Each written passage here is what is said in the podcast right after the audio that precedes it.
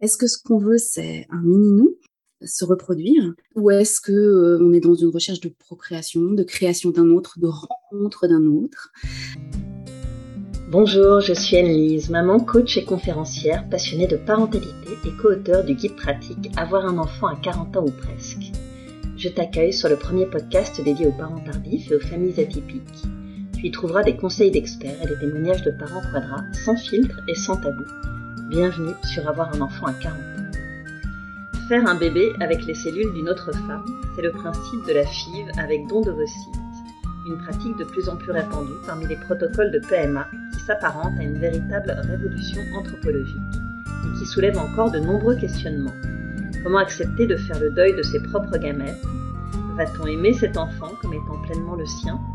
Que lui transmettre au-delà de la génétique? Comment lui raconter son histoire et comment vivre sereinement sa parentalité quand on ne fait pas exactement comme tout le monde. En bref, comment faire famille avec le don de vos sites. Pour en parler, j'ai convié Estelle Métro, psychopraticienne et analyste transgénérationnelle spécialisée dans l'accompagnement pré- et périconceptionnel. Bonjour Estelle, merci beaucoup d'être euh, avec nous ce matin. Bonjour Anne-Lise, merci pour l'invitation. Je suis ravie de vous accueillir dans ce podcast euh, pour parler d'un sujet que vous connaissez bien et sur lequel vous travaillez depuis longtemps. Mais avant de rentrer dans les détails du don d'ovocytes et d'expliquer à nos auditrices tout ce qui se joue au-delà euh, du strict protocole médical, j'aimerais qu'on revienne brièvement sur votre parcours euh, personnel et ce qui vous a amené à accompagner les hommes et les femmes dans leur désir d'enfant et à créer mille et une fécondités. Eh bien, euh, ma maternité s'est concrétisée de façon non conventionnelle. Après euh, une longue attente, nous avons eu avec mon mari trois enfants en à peine trois ans, avec euh, ce qui n'est pas classique, une adoption pour commencer, pour le premier enfant. Concrètement, après cinq ans d'attente, nous sommes devenus parents il y a 16 ans maintenant Mhm. d'un garçon par l'adoption. Et deux ans plus tard, après sept ans de bilan, de traitements médicaux divers et variés, et une FIV concluante, euh, j'ai porté et mis au monde euh, des jumeaux. Ok. Et pendant toutes ces années d'attente, là où j'avais plutôt réussi tout ce que j'avais entrepris euh, dans ma vie jusque-là, je me suis sentie en échec, comme exilée en terre inconnue. Et ça m'a fait beaucoup cheminer comme femme hein, sur un plan psychologique. Et j'ai été très aidée à ce moment-là par euh, mes réflexes et mes ressources professionnelles. J'étais alors une jeune consultante en accompagnement du changement, formatrice et euh, dotée d'un certain esprit de recherche. Mhm. J'avais envie de comprendre quel genre de parcours étaient ces parcours de fécondité, euh, qu'est-ce que c'était que l'infertilité, euh, que euh, avoir recours à une aide tierce médicale, euh, euh, don de gamètes, euh, adoption, euh, qu'est-ce que ça représentait pour moi, mais aussi qu'est-ce que ça représentait pour les autres, qu'est-ce Mhm. qu'ils vivaient. Et donc je me suis beaucoup informée, j'ai beaucoup lu, j'ai rencontré des gens. Et puis, euh, dans mon propre parcours, j'ai été aussi soutenue par euh, les formations que j'avais suivies moi ou que je suivais en thérapie brève et humaniste, euh, en hypnose, en PNL, en voice dialogue et d'autres approches encore systémiques et autres. Et après l'arrivée de nos enfants, beaucoup d'amis d'amis, de connaissances de connaissances m'ont sollicité pour des conseils. De façon spontanée. Exactement. Et de plus en plus. Et ce que j'ai fait à ce moment-là, c'est euh, faire finalement ce qui était au cœur de ce qui était mon cœur de métier, ce que je savais faire le mieux, c'est-à-dire leur poser des questions plutôt que de leur donner des conseils.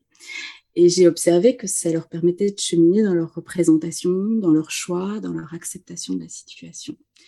C'est comme ça que sont nés euh, des cercles de fécondité, puis une consultation euh, dédiée et que petit à petit, euh, depuis un peu plus de dix ans maintenant, j'ai mis mon expérience euh, professionnelle de départ au service euh, d'une méthodologie adaptée à la préconception et à la périconception. On en reparlera un petit peu plus dans le détail. Vous nous direz comment se déroule une séance. Et c'est vrai que votre particularité, vous le dites à, à plusieurs reprises, c'est de poser des questions et de ne pas donner de conseils euh, stéréotypés. Euh, et c'est ce qui fait peut-être toute la Mhm. richesse de, de votre accompagnement.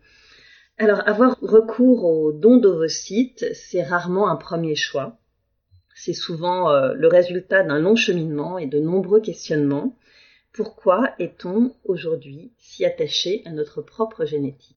Mmh, alors, je, vais répondre à cette question de, l'attachement à la génétique. Peut-être quelques mots sur ce, sur ce long cheminement et sur les questions euh, qu'il ponctue. Euh, le don d'ovocytes, c'est une option qui est rarement évoquée en première intention.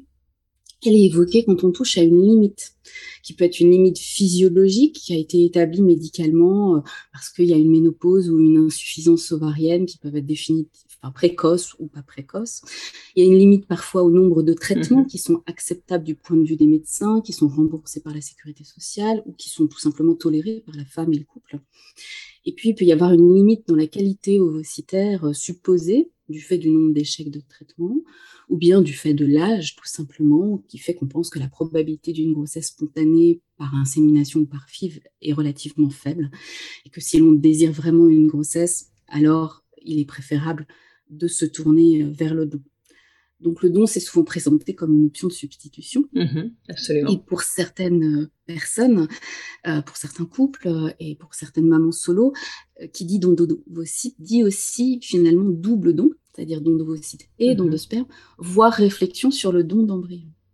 Et il s'ensuit tout un tas de questionnements, donc non seulement sur le type de don auquel on va avoir recours, et puis également sur le fait qu'on va euh, choisir un don anonyme ou non anonyme, qu'on va aller vers tel ou tel pays clinique, qu'on va faire tel ou tel examen complémentaire, comme un diagnostic préimplantatoire, qu'on va transférer un ou plusieurs embryons. Euh, se pose aussi des questions sur les embryons surnuméraires.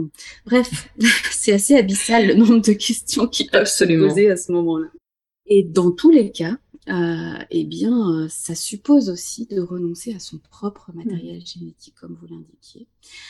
Et si le don de sperme, lui, a toujours existé, mmh hein, il a toujours fait l'objet d'une organisation sociale plus ou moins secrète, s'il y a toujours eu de tout temps euh, des femmes dites stériles, ne pouvant pas porter la vie, parfois d'ailleurs du fait de leur mmh conjoint, et qu'il y a eu des gestations pour autrui avec des organisations sociales variées.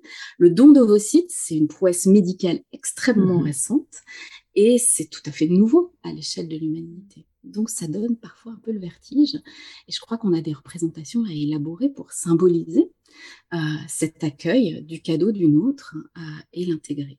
Alors maintenant, euh, pourquoi est-ce qu'on est attaqué, euh, attaqué, attaqué et attaché à notre génétique?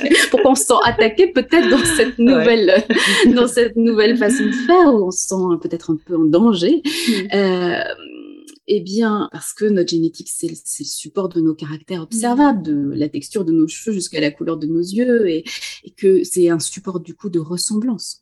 Donc, de reconnaissance, de retrouver du même que soit chez l'autre. C'est rassurant Probablement, oui. Ça a établi, je dirais, de façon manifeste quelque chose qui mm. nous relie. Non seulement quelque chose qui nous relie à cet enfant euh, qui arrive, mais aussi quelque chose qui nous relie à un passé, à des générations qui nous ont précédés, qui nous relie à cette transmission du passé, cette transmission reçue, mais qui nous relie aussi à cette transmission future possible. donc peut-être que la question, plus encore que de, savoir pourquoi on est attaché à notre génétique, c'est pourquoi on est attaché à transmettre mm notre génétique et transmettre ce qu'on a reçu. Alors, on ne peut faire que des, des hypothèses, j'ai pas de réponse absolue, mais peut-être qu'il y a en nous une part, je dirais presque animale, instinctive, hein, qui est programmée mmh. pour reproduire et transmettre la vie. Peut-être qu'il y a en nous aussi euh, une part d'humanité euh, qui se sait mortelle et qui veut se prolonger et ne pas mourir. Euh, peut-être qu'il y a une part narcissique qui finalement a toujours rêvé de voir à quoi pourrait ressembler un mmh. double de nous. Tout à fait. plus jeune. Hein, et c'est pas critique. Oui, absolument. C'est une curiosité naturelle. Et puis peut-être qu'il y a aussi une part sociale, qu'il y a une construction euh, de sa représentation de la famille et de la filiation qui fait que procréation euh, et naissance s'enchaînent avec filiation et avec nourrissage et éducation. C'est-à-dire que les géniteurs sont aussi les parents à l'état civil et sont aussi les pères et mères, les papas et les mmh. mamans, mmh. les figures parentales du quotidien. C'est, euh, je dirais, c'est quand même c'est une réalité, mais c'est aussi une construction sociale. Il faut comprendre que c'est pas partout comme ça dans le monde entier et ça n'a pas toujours été comme ça de tout temps. Et donc aujourd'hui, on est très attaché à cette représentation-là. Elle nous a construit euh, en Occident sur les derniers siècles. Et du coup, quand la PMA, avec ses innovations euh, fantastiques, euh, crée de la dissociation mmh. entre ce temps de la conception, de la gestation, de la filiation et de, de l'éducation et du nourrissage, bah, ça ouvre des possibles nouveaux, c'est fantastique, mais c'est aussi déstabilisant. Hmm. dans l'équation procréative qu'on a en tête pour nous en tant qu'adultes. Donc, je pense que ça participe de cette difficulté à renoncer à, ses, à sa génétique. Et ça se sent complètement. Alors, euh, vous avez euh, évoqué euh, la problématique de, transmission et l'importance de la transmission des traits physiques. Mm. Comment est-ce qu'on peut cheminer vers le deuil de son patrimoine génétique? Mm. ah Oui, accepter le don de gamètes, c'est renoncer à transmettre ses gènes, mais aussi mm. ceux qu'on a reçus de sa famille. Et on peut avoir une grande peur de déloyauté, de ne pas payer sa dette de vie et du coup de de perdre sa place dans sa famille, mmh. d'une certaine manière, d'être mis à la marge, d'être exclu, que l'enfant qui vient ne soit pas reconnu, ne se sente pas appartenir à cette famille, soit moins aimé. C'est comme si on brisait quelque chose oui, on peut avoir l'impression effectivement de, briser quelque chose d'une chaîne de transmission. Alors en même temps, euh, pour certaines personnes, il y a une forme d'ambivalence. C'est comme un soulagement mmh. de ne pas transmettre, de ne pas prolonger cette fameuse chaîne de transmission familiale, parce qu'ils imaginent que ce substrat génétique euh, peut être le lit de maladies, mmh. de cancers, de morts jeunes ou de maladies psychiatriques, et que euh, transmettre ses gènes, c'est peut-être aussi couper cette chaîne. Hein. on peut être ambivalent par rapport à ça. Euh, après, l'important, ça va être de pouvoir cheminer par rapport à ces peurs de déloyauté et de mise à la marge. Moi, j'essaye de faciliter ça par des questionnements, par l'ouverture de perspectives peut-être un peu élargies, hein, et avec beaucoup d'humilité, parce que c'est un processus qui peut être lent euh, et long et qui parfois n'aboutit pas aussi. Hein. Mmh il faut aussi l'entendre et accepter nos limites. Mais souvent, je demande qu'est-ce qui est important en fait euh, dans votre transmission familiale? Qu'est-ce que vous, vous a transmis d'essentiel et que vous avez vous envie de transmettre? J'ai fait ça avec des centaines de personnes. Je fais très souvent en consultation et quelque chose qui m'émeut beaucoup, c'est que les transmissions essentielles dont les personnes témoignent, c'est la vision du monde qu'on leur a transmis, les valeurs, les règles de comportement, les savoir-faire, euh, la tarte aux pommes de mamie, et puis de l'amour. Et finalement, je n'ai jamais entendu qui que ce soit dans les centaines de personnes que j'ai questionnées là-dessus me dire que ce qu'on leur a transmis d'important, c'est la couleur de, leurs cheveux ou de leurs yeux, c'est leur stature, c'est euh, leur santé physique, etc. Ça ne veut pas dire que c'est pas important cette composante-là qui est portée par le génétique, mais que manifestement, ça n'est pas essentiel. Alors, ce n'est pas essentiel, mais s'ils n'en parlent pas, est-ce que ce n'est pas parce que c'est une évidence? Ah, euh, oui, alors. je vous pose cette question parce que j'ai eu la question avec euh, une cliente et, j'ai trouvé cette interrogation intéressante. Oui, alors euh, ben, évidemment, il y a, quelque chose qui va de soi, c'est-à-dire qu'on le porte et que, hmm. évidemment, dans notre construction, comme je disais tout à l'heure, il y a un allant de soi, il y a une continuité. Poser cette question de la transmission, ça nous invite à réfléchir à qu'est-ce qu'il y a dans notre désir d'enfant. Hmm. Hmm de quoi il est fait. Absolument. Est-ce que ce qu'on veut, c'est un mini-nous, se reproduire, ou est-ce que euh, on est dans une recherche de procréation, de création mmh. d'un autre, de rencontre d'un autre, de tissage de liens avec un autre qui nécessairement va être différent et qui va être fait euh, parfois de notre génétique, mais aussi toujours de celle d'un autre, parce que le propre de la procréation, c'est de faire à partir du deux, et je dirais du mmh. multiple qu'il y a autour du deux ça nous amène à interroger je crois, notre désir derrière tout ça. Et pour pouvoir concevoir avec un don, il faut effectivement ancrer son désir plus du côté de la création, de la transmission, de la rencontre, que du côté de la mmh. reproduction. Mmh. absolument. Oui, c'est intéressant d'insister sur le fait que quand on est confronté au don de gamètes, finalement, on est amené à se questionner beaucoup plus en profondeur. Et c'est aussi quelque chose qui peut élever notre niveau de conscience en quelque sorte et nous permettre peut-être d'être des parents plus accomplis par la suite et plus profonds, si je peux me permettre ce terme, en tout cas des parents qui ont amorcé une réflexion sur pourquoi est-ce qu'on devient parent. Oui, je crois que c'est essentiel ce que vous dites là, Annelise, de, de, ce questionnement qui amène à de la conscience, et puis euh, aussi de valoriser en fait ce que ce renoncement à la génétique ouvre pour bien des personnes de, de réalisation en mmh. fait de la capacité d'accueil, de la capacité d'amour inconditionnel. Que ça ouvre d'une expérience relationnelle et même parfois spirituelle pour certains, euh, un peu euh, hors du commun. Euh, Voilà, donc ça peut être aussi un cadeau. Exactement. Et, on parlait du transgénérationnel tout à l'heure. C'est important aussi, je pense, de pouvoir entendre que il peut y avoir un sentiment de déloyauté, euh, euh, la peur de la mise à la marge, euh, mais que pour certaines personnes, si le don est la seule façon de devenir parent, c'est aussi la seule façon de perpétuer l'héritage culturel, mmh. de valeurs, etc., de cette famille-là. Du coup, bah, ça donne toute la valeur, en fait, à ce don, hein, qui est vraiment un cadeau pour que cette mmh. famille, cette branche-là, puisse se prolonger peut-être intéressant aussi par rapport à ça de se dire que dans une vision transgénérationnelle de l'enfantement, on considère que euh, faire un bébé, ce n'est pas que l'histoire d'un homme, d'une femme ou d'un couple, mais que c'est une histoire de famille. Et que s'il n'y a pas d'enfant ou qu'on est amené à concevoir un enfant avec don, c'est peut-être aussi quelque chose qui est secrété, comme dit Constance Langsade, par la famille. Mmh euh, et que du coup, on peut se demander, tiens, euh, au nom de quel passé qui n'est pas passé, cette place de parent ou cette place d'enfant, est difficile à prendre, ou au nom de quel passé qui n'est pas passé, il y a une nécessité, comme une mission à concevoir hmm. en dehors des normes du système de référence occidental classique et de le faire avec. alors, justement, vous accompagnez euh, de, nombreux hommes et femmes euh, qui font appel aux dons de gamètes. Est-ce que vous observez des similitudes dans l'histoire familiale de ces personnes qui ont recours aux dons hmm. Alors, effectivement, c'est intéressant d'aller regarder qu'est-ce qui se passe en fait dans ces, dans ces familles. Est-ce qu'il y a un sens euh, transgénérationnel euh, à tout ça? Ce que j'ai découvert en fait euh, au cours des dix dernières années, en ouvrant des, des, dizaines et des centaines d'arbres généalogiques, de personnes envisageant de concevoir pardon, souhaitant le faire ou l'ayant fait, c'est que ce choix qui est souvent contraint, il semble trouver du sens sur un plan familial. Il y a plusieurs types de, je pourrais dire, de patterns, c'est-à-dire de, mmh. situations mmh. types euh, qui apparaissent. Alors, bien sûr, euh, je précise que c'est une approche mmh. observationnelle, bien sûr. une thèse de travail. Il n'y a pas de, de statistiques là-dessus, bien sûr. Euh, pour, exactement. Euh, que c'est pas, euh, même si c'était une cause ou un élément, euh, c'est pas, mmh. c'est pas la seule, que c'est pas prédictif, que ce n'est pas systématique, c'est du déterminisme, exactement. Mais ça peut être une source de sens et d'intégration dans une narration. je vous donne quelques exemples. Euh, je pense à un, couple euh, qui est venu me voir alors que la femme était déjà enceinte grâce à un don d'ovocytes. Et sa question, c'était comment est-ce que je vais réagir à ce que les gens, les membres de la famille vont me dire des possibles non-ressemblances entre mon enfant et moi?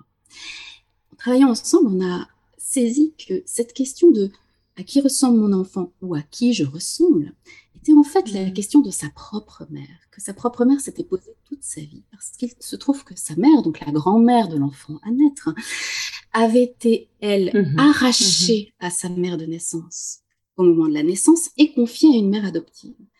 Et que donc la femme qui me consultait non seulement revivait une infertilité et mmh quelque chose de la douleur de sa grand-mère maternelle adoptive, mais qu'elle s'apprêtait à mettre au monde un enfant qui allait se poser la même question de la ressemblance que sa propre grand-mère et qui allait se retrouver avec quelque part de mmh. sources maternelles, avec des, des places et des présences tout à fait distinctes comme sa grand-mère. Mais la différence avec la situation de, la mère de, cette consultante et de la grand-mère de cet enfant à naître, la grande différence, la différence majeure, c'est que cette fois-ci, il y avait une donneuse volontaire mmh. Et pas une femme à qui on avait arraché un enfant. Et que cette fois-ci, tout ça était en train de se vivre, comme vous le disiez tout à l'heure, en conscience.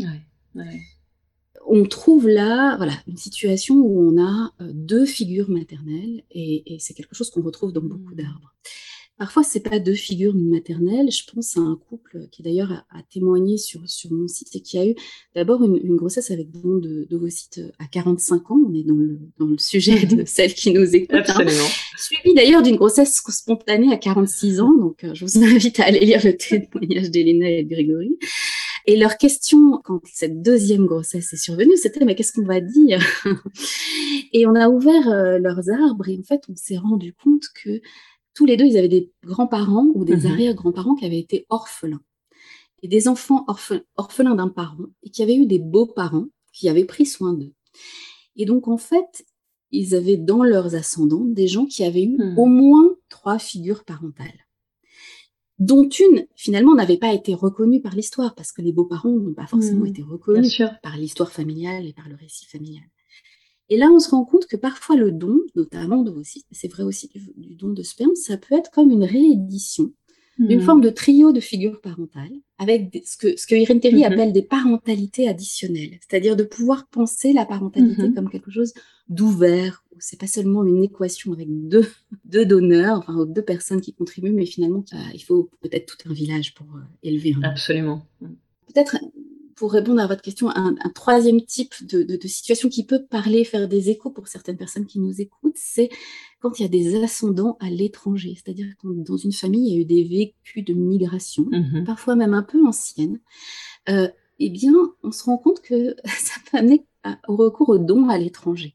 C'est comme une façon de repasser la frontière, de retrouver une terre qu'on aurait perdue, une ascendance qu'on aurait perdue. D'accord. Et de rééquilibrer peut-être euh, le système. Voilà. C'est une hypothèse, mais en tout cas, je l'ai vue euh, de nombreuses fois.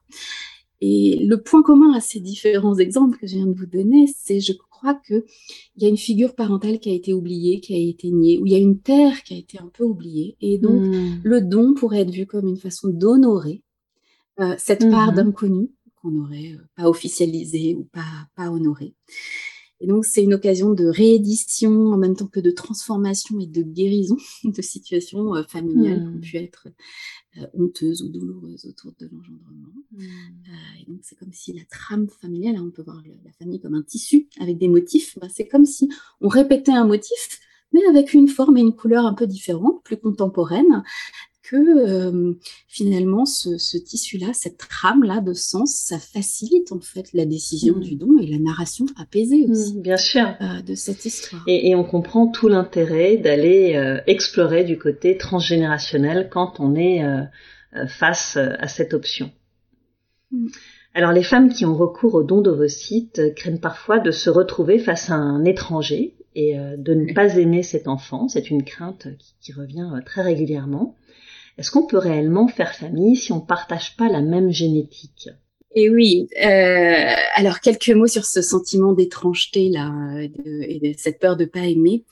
Je, je, crois que ça réactive en fait une peur qui est connue de toutes les femmes qui enfantent, c'est-à-dire euh, cette euh, ça amplifie en fait un sentiment d'étrangeté et des peurs qu'on rencontre, je crois, toutes. C'est-à-dire qu'être enceinte, c'est être enceinte d'un être qui est partiellement le prolongement de soi, mais qui en même temps est distinct de soi. Et, donc, c'est une expérience quand même, mais aussi merveilleuse qu'étrange. Absolument.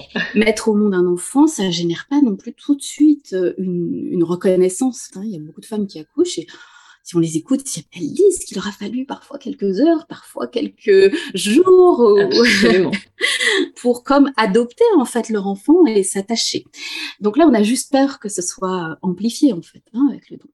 Et puis quand l'enfant grandit, il faut le dire, euh, il est singulier, il est, il est lui-même, et parfois il est étrange, et parfois même il est décevant. Et alors on aurait tendance à lui attribuer ses défauts à son conjoint, à sa belle famille, ou bien bah, mmh. du coup à cet autre qui a donné. Hein.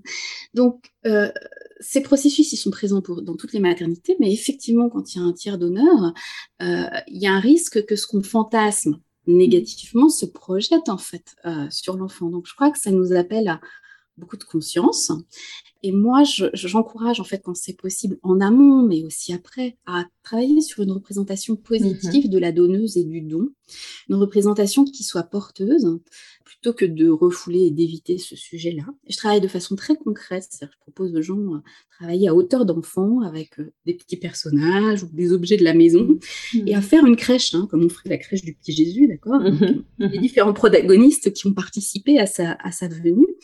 Et du coup, c'est une façon euh, de commencer à faire exister, en fait, cette personne qui a donné, ou son geste de donner, si on ne peut pas représenter la personne, à travers une silhouette, une intention, euh, une hmm. métaphore, euh, voilà, certaines, je sais pas, ça peut être une femme tortue, bah, voilà, qui donne hmm. des œufs, bah, ok, hmm. c'est bon, ça nous ramène à la, à la fécondité de, de la vie, tout simplement. Mais c'est important d'être porté par ces images-là pour effectivement passer à travers ce sentiment d'étrangeté et pouvoir tisser ce, ce lien. Oui, absolument donner au donneur et à la donneuse sa juste place finalement parce que ça c'est quand même extrêmement euh, délicat euh, certaines personnes ont peut-être aussi tendance à, à trop inclure le donneur ou la donneuse dans leur histoire Est-ce que ce sont des situations que vous rencontrez parfois? Alors c'est très juste et le risque de ça en fait c'est de lui donner tellement de place qu'on ne se sentirait pas légitime. Mmh, c'est ça. Et que du coup on, on attribuerait toutes les difficultés transitoires d'ajustement qu'on peut avoir avec son enfant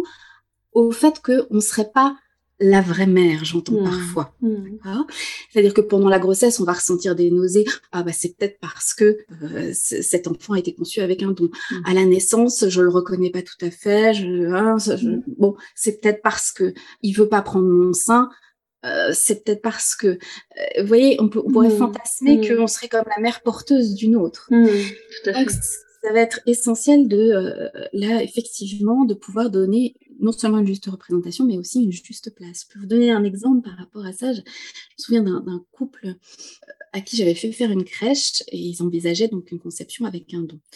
Et euh, donc ils s'étaient positionnés de petits personnages avec l'enfant à venir et euh, la femme avait choisi pour la donneuse une femme, c'était des Playmobil, une mmh. femme de la même taille qu'elle, etc., assez classique, qui pouvait lui ressembler, mais elle l'avait mise très à distance dans l'espace. Et en même temps, elle avait écrit un gros merci. Et donc, elle disait euh, quelque chose de ce qu'elle recevait de la capacité procréative de l'autre qu'elle n'avait pas, mais aussi elle disait quelque chose de la sororité et de sa gratitude. Ça, ça faisait très peur à son mari qui, euh, lui, euh, en voyant, je dirais que sa compagne représentait la donneuse en femme de chair et d'os était dans le fantasme du mmh. K3 là, et ça, ça lui hmm. pas du tout. Et lui, à contrario, en fait, il avait représenté non pas la donneuse, mais le don sous forme d'un petit œuf qu'il avait placé sous les pieds de l'enfant. Mmh. Et euh, il avait dit, bah voilà, la donneuse, elle nous donne une mmh. possibilité de vie, une cellule. Et ça, c'est le patrimoine génétique qui va suivre l'enfant toute sa vie, puisqu'il l'avait là, sous les pieds. Et ça, quelque part, ça gênait la future maman qui, elle, avait l'impression que ce cercle sous les pieds de l'enfant, ça l'éloignait de son enfant. Donc il n'y a pas une bonne ou une mauvaise représentation. Finalement, ils ont eu un petit garçon et ils sont installés dans leur parentalité. Il y a juste à prendre conscience, en fait, de ce qui se joue pour nous et euh, de commencer à laisser émerger nos représentations en faisant confiance au fait qu'elles vont aussi se transformer dans le temps la distance qu'on donne à la donneuse, elle va s'ajuster.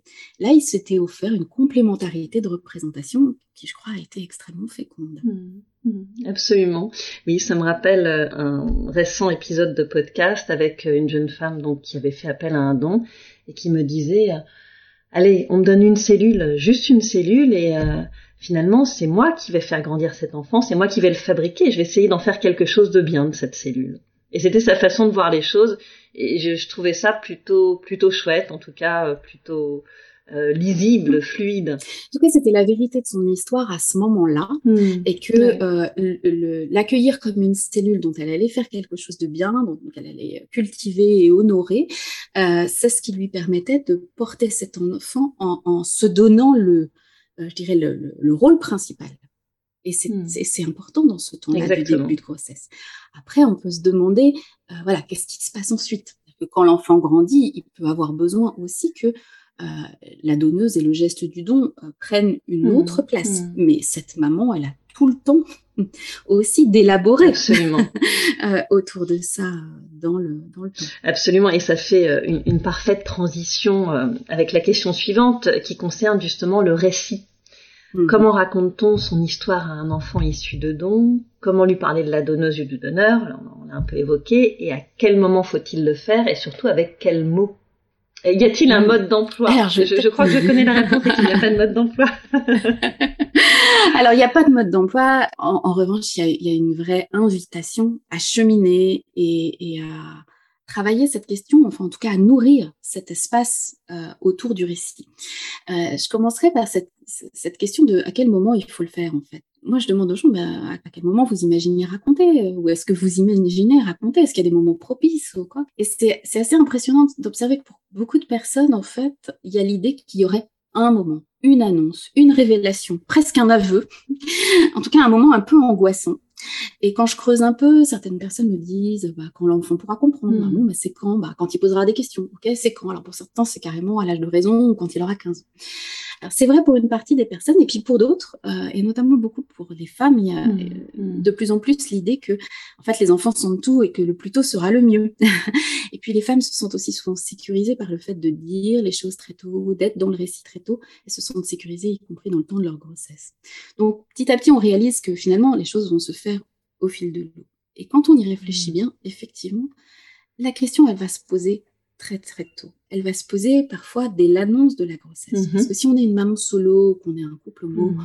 Mhm. euh, ou qu'on a une grossesse euh, un, peu dite tardive, enfin en tout cas, voilà, à un âge où on ne sait pas toujours concevoir facilement avec ses propres ovocytes, la question d'une manière ou d'une autre va se poser dès l'annonce en fait. Hein. Euh, parfois c'est à la naissance parce que le pédiatre va demander quels sont les antécédents familiaux, que l'entourage va jouer au jeu des ressemblances. Et à ce moment-là, le parent va dire quelque part quelque chose à son enfant par sa réaction physique et, émotionnelle. Le corps est un langage. Et c'est peut-être à ce moment-là que ces réactions physiques et mmh. émotionnelles, quelles qu'elles soient, sont à commenter, sont à raconter à l'enfant. Voilà, on m'a dit que tu me ressemblais, ça m'a fait un peu bizarre parce que bah oui, alors voilà, on, se ressemble, mais peut-être pas comme eux le pensent. Mais moi, je sais qu'on se ressemble, d'accord? Puis ça va se poser à la petite mmh. enfance quand l'enfant demande comment on fait les bébés. Puis ça peut se poser à l'adolescence quand mmh. euh, il va dire t'es pas ma mère ou qui va dire à qui à qui je ressemble dans le miroir. Et puis même à l'âge adulte, hein, quand il se demande à qui il doit la vie et euh, qu'est-ce que qu'est-ce qu'il va transmettre, etc. Donc pendant toute la vie, cette question va se poser. Donc finalement, on a besoin de dire des choses probablement à tous les âges de la vie. Alors, qu'est-ce qu'on doit dire? Moi, j'aurais tendance à dire dites votre histoire, rien que votre histoire, en tissant avec euh, voilà les différentes euh, formes de filiation. Ça, il y a la génétique, mais il y a aussi euh, le fait d'être parent à l'état civil, il y a le fait d'avoir très fort désiré mmh et mmh d'être très fort engagé vis-à-vis de cet enfant, il y a le fait d'être là pour lui au quotidien, etc. Donc, on va raconter tout ça. Donc, racontez rien que votre histoire. Ne racontez peut-être pas toute votre histoire tout de suite. Mmh. Je m'explique. L'enfant, il a besoin de d'une histoire qui soit porteuse de sens. Hmm. Il n'a pas forcément besoin d'entendre d'emblée ce qui a été souffrant pour vous, la difficulté qui a été la vôtre. Euh, quand je propose aux parents de, bah, de commencer à raconter, de faire de moi le témoin de leur histoire, très vite ils s'arrêtent souvent en disant mais en fait je suis juste en train de raconter les difficultés que j'ai rencontrées moi. Mais en fait c'est pas la hmm. préhistoire dont l'enfant a besoin. Donc comment est-ce que je peux hmm. plus mettre l'accent sur mon rêve, sur mon engagement, sur ce que j'ai compris euh, du sens de cette histoire pour moi et pour hmm. ma famille. Sur l'amour qui a euh, motivé euh, ce choix aussi, parce qu'il est beaucoup question d'amour souvent. Hein. Ouais. Donc c'est important dans le que dire de se souvenir que tout ce qui peut être de l'ordre du manque, en fait, c'est l'histoire des parents. C'est la blessure des parents et c'est les parents qui sont sensibles à la norme hmm. sociale et que pour l'enfant qui vient au monde, s'il est porté dans son histoire, dans l'idée qu'il y a une parentalité additionnelle, c'est-à-dire qu'il y a plusieurs personnes qui euh, ont contribué à sa venue, en soi, mm. il n'a pas de manque. Mm. Il est plein de tout ce qui lui est donné. Après, évidemment, il y a un moment où il mm. peut faire face à une part d'inconnu. Il faudra se poser la question de savoir comment on se positionne. Oui, effectivement, parce que on, peut le rappeler aussi, certains enfants ressentent le besoin à un moment de leur vie. Alors c'est plutôt je crois à l'âge adulte, jeune adulte, d'aller à la recherche de leur donneur ou de leur donneuse. Oui, la recherche, elle peut, elle peut venir assez hmm. tard, mais les questions, elles peuvent venir avant. C'est-à-dire que le matin où euh, vous êtes en retard pour aller à l'école et euh, il est 8h25 et votre enfant vous dit, au fait, tu la connais, toi, maman, la dame? Ou est-ce qu'elle en a d'autres euh, D'autres quoi Mais d'autres enfants? D'accord? Bon, il y a de quoi être un peu troublé et confus. donc, Évidemment, on pourrait expliquer qu'on ne sait pas grand-chose et se sentir très coupable de mmh. ne pas mmh. savoir. Mais peut-être qu'on pourrait juste tourner les choses en disant Et toi, qu'est-ce que tu imagines mmh. Et qu'est-ce que tu aimerais savoir? Le questionnement qui revient souvent. Oui, oui, exactement. Et du coup, en fait, l'enfant va va pas forcément faire état d'un manque, mais plutôt de sa curiosité. Et, et, du coup, on va pouvoir rentrer dans un espace de narration ensemble. C'est-à-dire qu'on lui propose pas seulement notre narration, D'ailleurs, la narration des, deux parents, s'il y a deux parents, elle peut être différente et c'est très, et c'est très bien ainsi.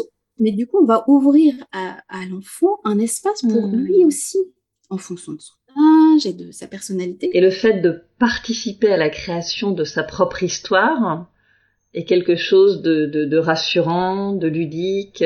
Oui, et puis je pense de très précieux parce que nous sommes des histoires, nous sommes l'histoire que nous nous racontons, l'histoire que nous nous racontons sur nous-mêmes. Je crois qu'elle fait en partie le fait que nous soyons euh, heureux et épanouis euh, dans la vie. Donc si on fige un enfant dans mmh. l'histoire douloureuse qui a été la nôtre pour l'accueillir, euh, bah, effectivement, c'est pas très porteur. Si par contre on lui donne la possibilité de tisser une histoire à tous les mmh. âges de sa mmh. vie, au fur et à mesure, dans un espace ouvert de questionnement, de curiosité, euh, c'est autre chose. Absolument. Je rebondis sur euh, la ressemblance. Je me souviens avoir recueilli des témoignages de mamans qui avaient eu recours au don d'ovocytes et qui se voyaient régulièrement dire mais qu'est-ce qu'elle vous ressemble votre fille?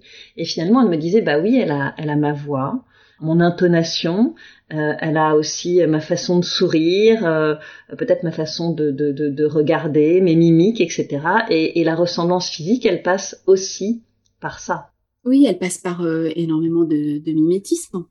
J'aime beaucoup ce, cette appellation qu'a utilisée Elena, dont vous pouvez retrouver le témoignage sur, sur mon site, et qui c'est intéressant d'ailleurs parce que c'est une femme qui est médecin, donc il y a aussi une vision médicale des choses, mais elle, ose dire, elle dit, oui, il y a une maman génétique, il y a une mère génétique. c'est mhm, comme ça qu'elle mhm. le nomme. Euh, mais elle dit, mais moi, je suis, en plus d'être la mère du quotidien, etc., je suis la mère épigénétique. La mère épigénétique, oui. effectivement. C'est-à-dire, je suis effectivement, comme disait euh, la personne dont vous parliez tout à l'heure, je, suis celle qui fait mhm. de cette graine, qui est le terreau, en fait, pour que cette graine se déploie. Et puis, ben, elle se déploie effectivement. Euh, dans une expression singulière qu'elle n'aurait pas avec une autre maman. Absolument. Alors opter pour le don d'ovocytes, c'est aussi ne pas faire comme les autres et s'exposer à des questionnements, à des incompréhensions, à des réflexions plus ou moins maladroites. Est-ce que vous avez des pistes à donner à nos auditrices pour vivre au mieux euh, cette différence? Alors c'est certain que euh, la société, euh, les inconnus ou les proches vont faire miroir en fait à des questions que vous vous êtes posées vous-même et c'est ce qui va faire que vous y êtes euh, sensible. Donc certains vont s'émerveiller de combien l'enfant vous ressemble. Alors que, a priori, vous n'avez pas les mm. mêmes gènes, effectivement. certains vont parler de la vraie mère, ce qui va vous questionner sur votre légitimité d'autres euh, vont fantasmer un adultère, d'autres vont vous juger égoïste ou vont parler des aspects transactionnels du don. Enfin hmm. bref, il peut y avoir des choses relativement désagréables ou, ou bien plaisanter sur la fratrie génétique. Vous savez, le film Starbuck, là, au Fonzie, où, l'enfant a une fratrie génétique très importante. Bon bref, ils, vont venir hmm. pointer quelque chose de cette conception et de cette parentalité qu'ils considèrent comme étant hors norme. Donc ça peut être maladroit parfois, mais ça peut être hmm. même violent. L'important, c'est de se souvenir que, en fait, vous vous êtes vous-même posé ces questions que vous avez ressenti vous-même vos propres limites intérieures par rapport à ça et que vous avez fait un chemin de transformation de vos représentations. Et c'est ce qui vous permet d'être moins touché, moins sensible et puis pourquoi pas d'être d'avoir de l'humour. Quoi. Si on vous dit qu'il vous ressemble, vous pouvez toujours dire que bah oui, euh, il aime Mozart ou elle aime le hard rock comme vous, et qu'effectivement elle vous ressemble. Vous vous placez sur un autre un autre plan. Ou euh, si on vous parle de la vraie mère, bah, vous pouvez dire que c'est très intéressant ce concept de, fausse mère et que vous aimeriez qu'on vous explique. Comment... voyez, vous pouvez vraiment tourner euh, les choses les mm. choses de cette manière-là. Mm. Bon, c'est peut-être important de se dire quand même que par rapport à l'extérieur, on n'en a pas parlé, mais faut aussi pouvoir être au clair sur à qui on en parle et à qui on n'en parle pas, et y compris avec l'enfant. C'est-à-dire qu'on hmm. n'est pas obligé d'être transparent avec tout le monde non plus, parce qu'il y a des choses qui relèvent de votre hmm. intimité et de l'intimité de votre enfant, et dont vous pouvez rester gardien, gardienne. Ce qui est euh, douloureux dans tout ça, c'est le renvoi à l'illégitimité, à la honte. Ouais, tout à fait. d'hier, euh, aux filles mères, aux adultères, etc. Donc l'important, c'est peut-être d'intégrer cette conception dans votre histoire, dans l'histoire familiale, et de la relier peut-être à des histoires plus grandes, des mythes, des, euh, ce qui se passe ailleurs dans le monde, etc., et de le relier à une grande histoire d'amour euh, de l'humanité. Et que ça, ça peut vous permettre de vous sentir à la fois légitime et fier, mmh. et puis peut-être de dire que c'est une histoire parmi d'autres, une norme parmi d'autres, une façon de faire des bébés et de faire famille parmi d'autres. C'est pas différent, c'est juste une parmi d'autres. Ok. Alors pour finir, Estelle, euh, pouvez-vous nous dire en quoi consiste votre accompagnement autour euh, du don de gamètes et comment se déroule une séance avec vous? On hmm. a déjà eu quelques aperçus, mais est-ce que vous pouvez nous dire ça un petit peu plus précisément? Alors, euh, quand euh, les personnes consultent, en, général, elles cherchent du sens autour de trois grandes questions. Hein. Ça peut être pourquoi ça m'arrive, comment ça s'inscrit dans mon histoire, ça peut être quoi faire maintenant, quel choix, quelle, dans quelle direction on prend concrètement, et puis ça peut être comment est-ce qu'on fait en sorte de réussir, comment on raconte cette mhm. histoire. Dans une première séance, on fait le point sur la situation, sur les besoins. Une séance, ça dure à peu près une heure et demie, donc on prend vraiment le temps de se poser, de se déposer. Et puis, à partir de ce qu'on a compris euh, de vos principales questions et de vos principaux besoins, ben, on avance de façon très concrète en tissant mhm une parole, mais aussi des représentations, comme vous l'aurez compris, multiformes, avec des schémas, des dessins, euh, l'utilisation de cartes, d'images, d'objets, euh, de constellations d'objets ou de constellations euh, qui font appel aussi aux sensations et à l'émotion. Et on essaie de travailler au maximum à hauteur d'enfant, que voilà, aussi des objets qui vont, qui vont pouvoir facilement en fait faire le lien avec ce que vous allez construire avec cet enfant. Et donc, en quelques séances, en quelques mois, on va explorer mmh parfois votre histoire personnelle et familiale pour donner du sens au don, si c'est important pour vous. Euh, très souvent, on va explorer votre désir, vos questions éthiques, mmh voir euh, comment est-ce que vous pouvez vous projeter dans cette situation de don, hein, la fameuse crèche dont je parlais tout à l'heure, pour donner une place au don, à la donneuse, se poser des questions pratiques, éthiques en lien avec ça, et faciliter vos choix. Et tout ça, en fait, ça va participer euh, de la construction d'un matériel narratif pour élaborer une histoire qui soit porteuse dans le temps de la grossesse, dans le temps de l'accueil de l'enfant et pour l'enfant. D'accord. Voilà. Et on fait ça depuis chez vous, puisqu'actuellement je consulte exclusivement en visio. Et donc je vous reçois où que vous viviez, quel que soit votre fuseau horaire. Très bien. Merci beaucoup Estelle Métro d'avoir mis du sens et de la poésie autour de ce protocole médical qu'est le don d'ovocytes, de lui avoir donné aussi une dimension plus riche et profondément positive. Je rappelle que vous êtes psychopraticienne et analyste transgénérationnelle spécialisée dans l'accompagnement pré- et périconceptionnel. Sur votre site estellemetro.com, il est possible de prendre rendez-vous, mais également de découvrir des témoignages et d'en savoir un peu plus sur la nature de vos consultations. Merci beaucoup, Anise. Merci à toi, chère auditrice, d'avoir écouté cet épisode. J'espère que ce récit t'a intéressé, qu'il t'a inspiré et peut-être même déculpabilisé. Avant de te quitter, je voulais te dire que j'accompagne les hommes et les femmes qui souhaitent devenir parents autour de 40 ans. Que tu sois en couple ou en solo, je peux t'aider à concrétiser ton projet d'enfant. Je propose des rendez-vous découvertes d'une heure et il me reste quelques créneaux la semaine prochaine. Si tu penses que cela peut t'aider, rends-toi sur le site www.avoirunenfant à 40 ans.fr et clique sur l'onglet Coaching. À très vite sur Avoir un enfant à 40 ans.